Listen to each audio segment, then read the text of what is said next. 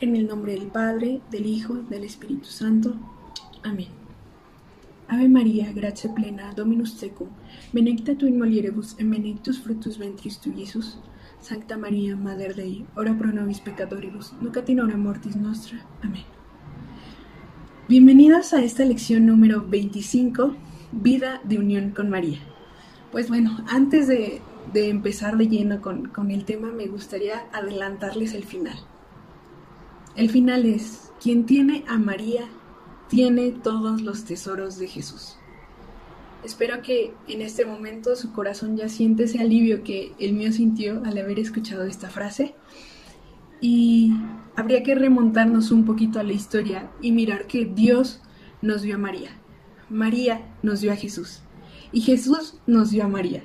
Entonces, qué regalos tan grandes, o sea, abundó el amor, abunda el amor en, en estas en estos seres y, y, eso es justo lo que quieren, ¿no? Que si en ellos abunda el amor, también en nosotros abunda el amor, abunda el amor en el mundo y en el entorno donde nos desarrollamos. Y entonces para eso vamos a necesitar una vida de unión con María. ¿Cómo vamos a tener esta vida de unión con María? Pues al obrar. ¿Y cómo vamos a obrar? Pues bueno, vamos a obrar por María, con María, para María y en María.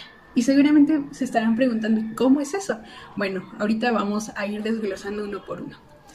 Obrar por María es como si lo tomáramos como un medio, a través de María, a causa de María, y con esto también estaríamos hablando de una renuncia.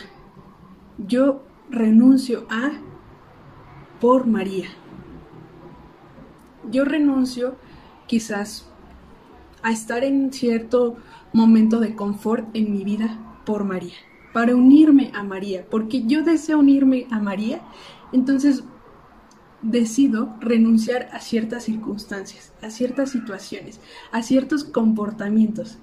Ahora, obrar con María, estaríamos hablando de que con María pudimos ver qué era lo que Dios quería del hombre, María, al ser su hija, nos fue instruyendo. Y entonces nosotros tenemos ese ejemplo de María. Lo que vamos a hacer en este tipo de obras es imitar a María, imitar esa fe, esa bondad, esa humildad, esa caridad, ese momento de oración en los que entraba María. Y seguramente también se preguntarán, ¿por qué voy a imitarla, no? El mismo apóstol Pablo nos escribe en la primera carta de Corintios, capítulo 11, versículos, versículo 1. Sed imitadores de mí como yo soy de Cristo. Entonces vamos a imitar a María. Tercero, para María. Aquí es importante reconocer dos puntos esenciales siempre debe de existir una rectitud de intención. ¿Qué quiere decir? Que lo hagamos de corazón, que lo hagamos de una forma honesta. Y la siguiente es ser siervo apostólico. ¿Y cómo vamos a ser esos siervos apostólicos? Creo que con una palabra que nos marca muchísimo en la vida, con testimonio. Con testimonio es como podemos llegar a de verdad tener esa, esa vida apostólica, mostrarnos servidores. Todo esto justamente es como una entrega a María.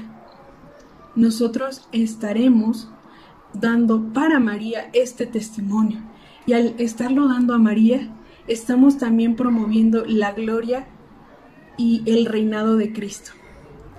En tercer punto, que diga, perdón, en cuarto punto, eh, estamos hablando de que necesitamos, queremos obrar en María. Y para obrar en María, en muchas ocasiones muchos de nosotros tenemos que volver a nacer.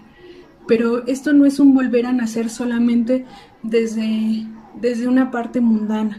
Necesitamos nacer desde el vientre de María, ser acogidos de María y buscar en todo momento que ese amor con el que ella nos acoge, nosotros podamos llevarlo. Y bueno, el reto del día sería tener más presente a María.